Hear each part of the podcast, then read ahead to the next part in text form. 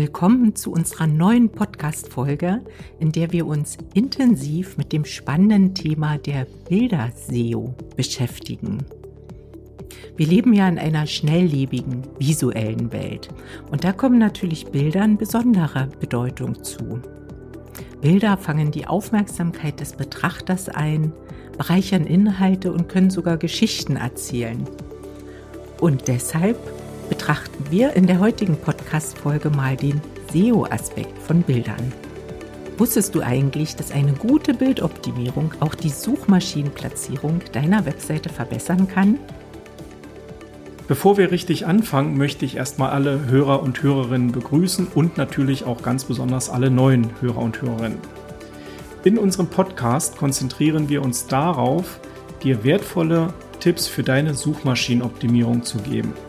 Und diese Tipps werden dir dabei helfen, deine Online-Präsenz weiter zu verbessern. In dieser Podcast-Folge erfährst du also, wie du Bilder für Suchmaschinen optimierst. Du erfährst die Rolle der Dateigrößen und verschiedenen Formate und wir sagen auch, warum Bildtags für ein besseres Ranking wichtig sind. Außerdem wirst du lernen, wie die Bildoptimierung und die richtige Handhabe von Dateigröße und Format deine Suchmaschinenoptimierung verbessern kann. Dieses Wissen, was wir dir in der heutigen Podcast-Folge vermitteln, wird deine Online-Präsenz stärken und garantiert mehr Traffic auf deine Webseite lenken. Zudem wirst du danach also nach der Podcast-Folge über die strategische Bedeutung von Bildern für deine Suchmaschinenoptimierung nachdenken und du wirst sie effektiver einsetzen können, um deine Ziele richtig zu erreichen. Aber als erstes wollen wir uns natürlich erstmal anschauen, welche Faktoren du bei der Bildoptimierung berücksichtigen solltest. Und nichts geht ohne Schlüsselwörter. Also auch an deinem Bild kannst du ein Schlüsselwort oder ein Keyword hinterlegen. Denn das Bild befindet sich ja in der Regel auf einer Webseite, die bei Google besonders gut zu einem Keyword ranken soll. Und um hier die Signale zu verstärken, kannst du eben auch das entsprechende Bild nutzen, welches auf dieser Webseite eingebunden ist. Wie machst du das nun? Also, du hast dein Keyword, dein Schlüsselwort und du kannst dieses Schlüsselwort natürlich Nummer eins in den Dateinamen packen. Ganz wichtig, der Dateiname. Denn der Dateiname wird von Google ausgelesen und so bekommt Google natürlich das Signal, dass dieses Bild oder auch die Seite, in der das Bild eingebunden ist, zu diesem Keyword ja in Bezug steht. Also halten wir schon mal fest, Nummer eins hinterlege das Schlüsselwort im Dateinamen. Und das Schlüsselwort kannst du auch noch mal an einer zweiten Stelle am Bild benutzen, nämlich im Alt-Tag. Der Alt-Tag, das ist jetzt aus der HTML-Sprache, wird auch, ist auch der alternative Text, sprich der Alt-Tag oder alternative Text dient dazu, dass Screenreader, also Maschinen, die für sehschwache Menschen erkennen, was auf diesem Bild abgebildet ist, dieses Bild auslesen können. Also diese Screenreader, diese Vorlesemaschinen können dann sagen, das und das ist auf dem Bild abgebildet. Und im Idealfall ist natürlich in diesem alternativen Text auch das Schlüsselwort versteckt. Der Google Crawler kann ja auch nicht sehen, also bedient auch er sich der Stelle des Alltag. Sprich, er steuert diesen Alt-Tag an und liest den Text aus. Und zweites Signal, Schlüsselwort, wieder ein Signal, dass diese Webseite und das Bild in Relevanz zu einem bestimmten Keyword steht und entsprechend hoch gerankt werden sollte für dieses Keyword. Dann haben wir noch zwei weitere Textfelder an einem Bild. Und zwar, das ist einmal der Bildtitel und zum zweiten die Bildbeschreibung. Die Bedeutung für Suchmaschinenoptimierung und das Ranking in Suchmaschinen ist hier weniger gering. Deshalb muss man wirklich gucken, lohnt der Aufwand für den Nutzen. Aber wenn wir beim Thema Nutzen sind, wenn ein Bildtitel und eine Bildbeschreibung dem User, also dem Besucher der Webseite nutzt, dann hinterlege einen Bildtitel und eine Bildbeschreibung. Denn letztendlich optimieren wir ja unsere Webseiten nicht für Google, sondern wir optimieren unsere Webseiten für den Nutzer. Und gerade bei diesen Fragestellungen, die man so nicht genau beantworten kann, wo es Diskussionen gibt, da kann man sich immer eine ganz einfache Frage stellen. Dient diese Maßnahme dem Nutzer oder dient diese Maßnahme nicht dem Nutzer? So. Und wenn ich diese Frage beantworte mit Ja, also sprich, wenn ich einen Titel, einen Bildtitel und eine Bildbeschreibung noch am Bild hinterlege und das dient dem Nutzer, dann sollte ich das auch umsetzen. Denn das honoriert dann natürlich auch wieder Google, wenn Google sieht, ja, ähm, das ist alles gut dargestellt, die Information ist ausreichend umfangreich, die Seite ist für den Nutzer geschaffen, denn das ist ja auch das, was Google will. Und dann macht es Sinn. Aber wenn das jetzt nur eine Zusatzinformation ist, weil ich eigentlich das für Google unbedingt hinterlegen will, dann kann man es auch lassen, weil der Aufwand natürlich auch unter Umständen groß sein kann und der Impact für SEO und für das SEO-Ranking relativ gering sein kann.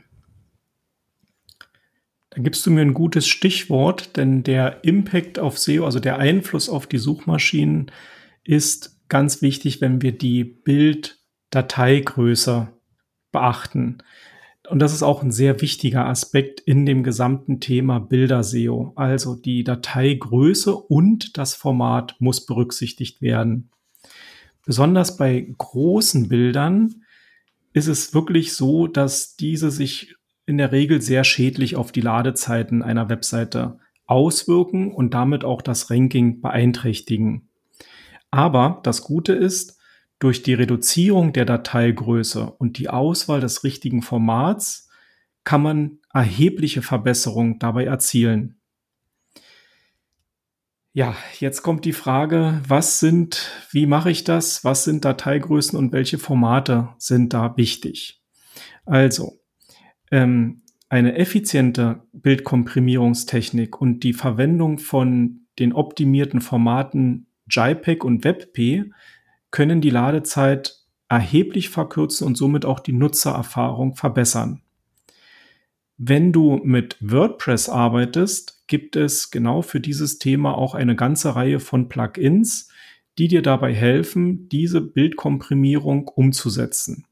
Ich möchte hier drei Plugins einmal kurz nennen, und zwar das Plugin BP Rocket, das Plugin Imagify und das Plugin Performance Lab. Damit kann man eben auch tatsächlich die Bilder komprimieren und auch auf das moderne Format WebP umwandeln. Genau, Frank, ich wollte nämlich gerade fragen, es gibt sicherlich Webseiten oder eben auch Zuhörer und Zuhörerinnen, die jetzt, sage ich mal, 100 Bilder in ihrer WordPress-Installation haben in der Mediathek, alle im JPEG-Format oder vielleicht auch noch PNG-Format und jetzt der Horror hochsteigt, jetzt soll ich diese 100 Bilder in WebP umwandeln. Da muss ich fünf Wochen Urlaub nehmen, um das zu bewerkstelligen. Und deshalb ist der Tipp eben sehr, sehr gut, dass man sagt, dafür gibt's Tools oder eben Plugins, die das automatisch umwandeln. Richtig. Hast du das schon ausprobiert in der Praxis? Ja. Funktioniert das? Ja, ja, das funktioniert sehr gut. Gerade ähm, die Plugins, die ich genannt habe, die machen das auch automatisch. Sobald du ein Bild hochlädst, wird es schon automatisch äh, auf WebP umgewandelt. Beziehungsweise bei Imagify hast du auch eine Mengenformatierung, also da kannst du wirklich deine Bilder Massenformatierung ähm, umwandeln. Das ist wirklich sehr gut und ist auch ein wichtiger Hinweis. Man muss das nicht mehr mit der Hand machen. Das ist ganz wichtig. Ja. Wunderbar. Ich habe ja jetzt eben über das Format JPEG und WebP gesprochen. Es gibt natürlich noch weitere Formate für Bilder. Also beispielsweise das PNG, PNG-Format. Das ist eher für Infografiken gedacht, wo du wenig Farben hast oder wo du ein Bild hast mit einem transparenten Hintergrund. Dafür nimmt man dann PNG. Und die JPEG-Bilder nimmt man in der Regel für Bilder, die eben wirklich ja eher Fotos sind, wo du viele Farben hast. Das wollte ich nur noch einmal ganz kurz klarstellen. Dann ist bei den Bildern natürlich wichtig, dass man die Ausgangsgröße quasi auf das Format schrumpft, auf das es dann höchstwahrscheinlich im Internet zu sehen sein wird. Das muss ich kurz erklären.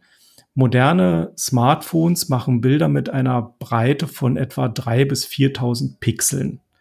Aber der Bildschirm hat eben gar nicht diese große Breite an Pixeln, sondern in der Regel irgendwo zwischen 1000 und 1900 Pixeln breit. Das bedeutet, dass man jetzt wirklich ein Bild erstmal von diesen drei bis 4000 Pixeln auf die kleinere Größe skaliert, also runterskaliert, auf das Format, was dann vermutlich, was du vermutlich einsetzen wirst. Also sagen wir mal, du hast ein Bild gemacht und willst es in dein Webseite setzen und da reicht dann zum Beispiel auch eine Datei, ähm, eine Pixelbreite von 450 Pixeln. Und damit sieht das Bild dann schon gut aus, weil der Bildschirm sowieso nicht mehr darstellen kann. Und dieses Skalieren, das macht man halt auch im Vorfeld mit Bildbearbeitungsprogrammen, und auch an dieser Stelle wird das Bild an sich schon kleiner werden von der Dateigröße. Also man ja, skaliert es kleiner vom Ausmaß und gleichzeitig verringert sich das Gewicht, also die Anzahl der Bytes, die ein Bild wiegt, wenn ich das mal so sagen darf. Und das ist halt auch sehr, sehr wichtig zu beachten, dass man eben nicht direkt die Fotos vom Handy nimmt und ins Internet auf die Webseite stellt. Und halt diese ganzen Maßnahmen haben eben Einfluss auf die Ladezeit der Bilder und dementsprechend auf die Ladezeit der Webseite. Und genau. damit kannst du diese Ladezeitanforderungen von Google dann auch erfüllen. Absolut, ja, genau.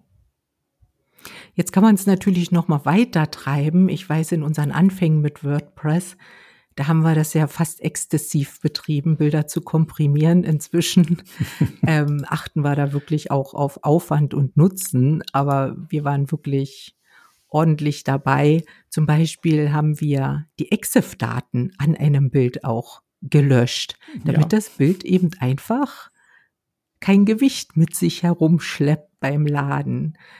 Erzähl mal bitte noch was zu den EXIF-Daten. Ja, die EXIF-Daten, das ist auch ein, das ist schon echt ein Fachbegriff. EXIF ähm, ist eine Abkürzung für Exchangeable Image File Format.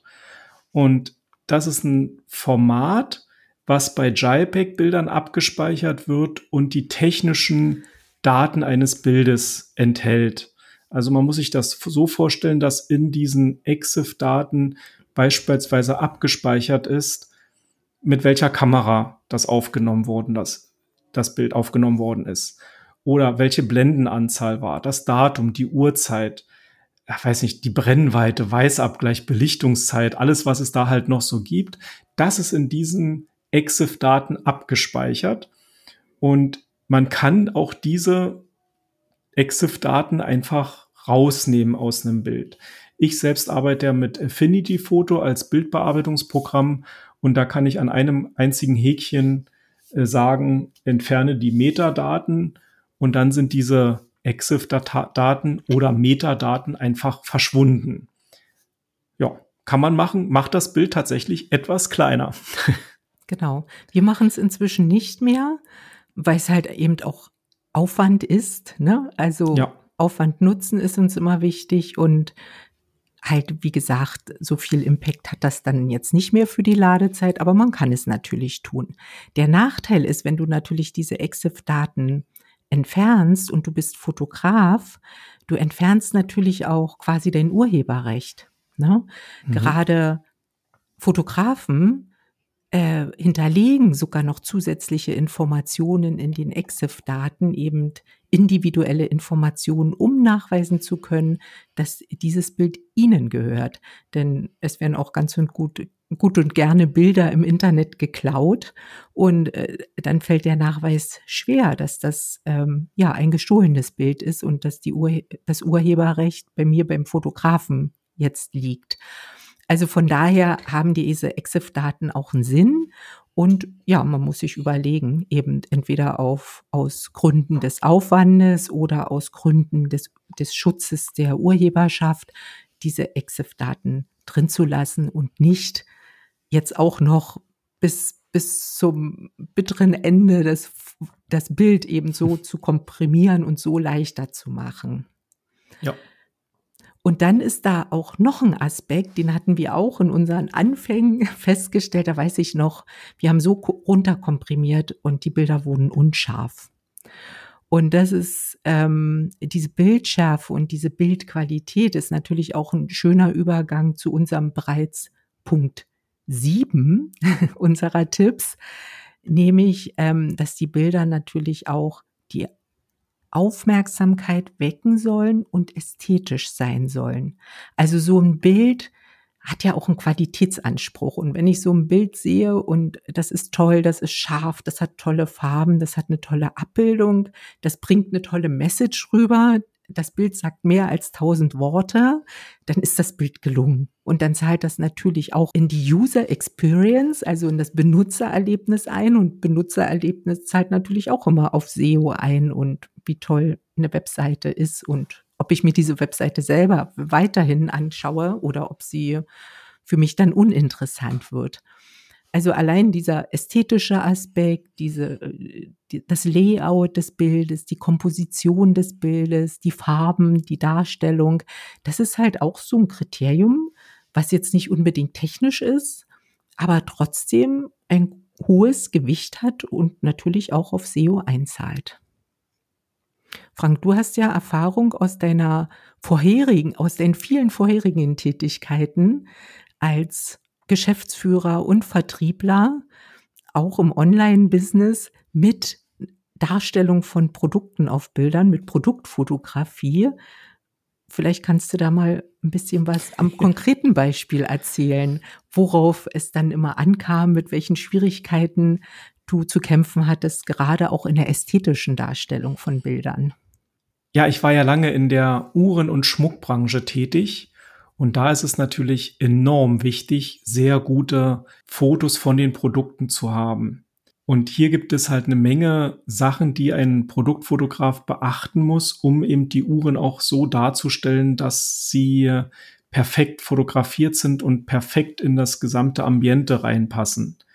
Und wenn man sich halt eine Uhr anschaut, wenn sie richtig fotografiert ist, steht beispielsweise der Zeiger immer auf der Zeit ähm, 10 nach 10. Ja, und damit hat man dann die Zeigerstellung für die Uhren. Das ist halt ein, ein, ein fröhliches Lächeln auf der Uhr sozusagen. Das bildet das ab. Und das kriegt man halt als Normalmensch kaum hin und es ist sehr schwer, diese Uhren zu fotografieren. Aber die Ästhetik, die ja auch bei einer Uhr wichtig ist, zum Beispiel die ganzen Details, die Krone oder die Zeiger oder das Ziffernblatt, das muss eben ganz speziell fotografiert werden. Und die Schwierigkeit bei solchen Fotos ist natürlich auch dann die ästhetische Darstellung. Ich möchte damit sagen, die Darstellung der verschiedenen äh, Materialien, die eine Uhr hat. Also hat man ein goldenes Armband und hat entspiegeltes Glas oder man hat spiegelndes Glas und ein Perlmutt ähm. Das ist halt hochkomplex und unglaublich schwierig zu machen. deshalb ist es auch hier gerade bei diesem Bereich so wichtig, Ästhetik und fotografisches Können für die ähm, Foto, also für die Produktfotografie zu verwenden. Und dann war ich noch einige Zeit im Medizinbereich tätig. Da habe ich Fotos vorgefunden, die waren sehr einfach gemacht, also sehr lieblos gemacht. Und da habe ich damals wirklich einen Produktfotograf engagiert, der eigentlich nichts anderes gemacht hat, als die Produkte korrekt und richtig und sauber und ordentlich und in einem Stil zu fotografieren. Das war richtig Arbeit. Aber als das Ganze fertig war und dann die, die Fotos auch im Internet standen, hat Google die damals auch sehr schnell in die Google-Suche mit integriert, also den Shop mit integriert und die Bilder tauchten dann wirklich bei Google auch auf, einfach weil sie richtig gut waren. Und deshalb möchte ich zu dem Thema Ästhetik auch wirklich sagen, wenn ein Online-Shop wirklich gute, professionelle Fotos macht, ist das, glaube ich, richtig, richtig viel wert, weil es ist ästhetisch, es spricht an Und ein Online-Shop hat ja nicht so viele Versuche, einen Kunden auch für sich zu gewinnen. Und da muss die Ästhetik eben auch da sein und das Bild muss schön sein. Und deshalb sollte auch ein Online-Shop, der wirklich viele Produkte hat, in die Produktfotografie gut investieren. Ja, also jetzt haben wir mal eine schöne Lanze für Produktfotografen gebrochen. Ja. Ich meine, die haben ganz schön zu kämpfen am Markt, aber es ist, es ist im ganzen Thema SEO natürlich auch eine, eine Fachrichtung, die nicht zu unterschätzen ist. Absolut. Ja, und wenn du nun all diese wichtigen Aspekte, die wir hier genannt haben, der Bildoptimierung sorgfältig berücksichtigt, kann das natürlich auf lange Sicht deine Webseite auch voranbringen. Ich will einfach nochmal zusammenfassen, welche Aspekte das sind. Also wir haben insgesamt sieben Stück. Wir sind gestartet mit dem Dateinamen. Im Dateinamen sollte das Keyword oder Schlüsselwort enthalten sein.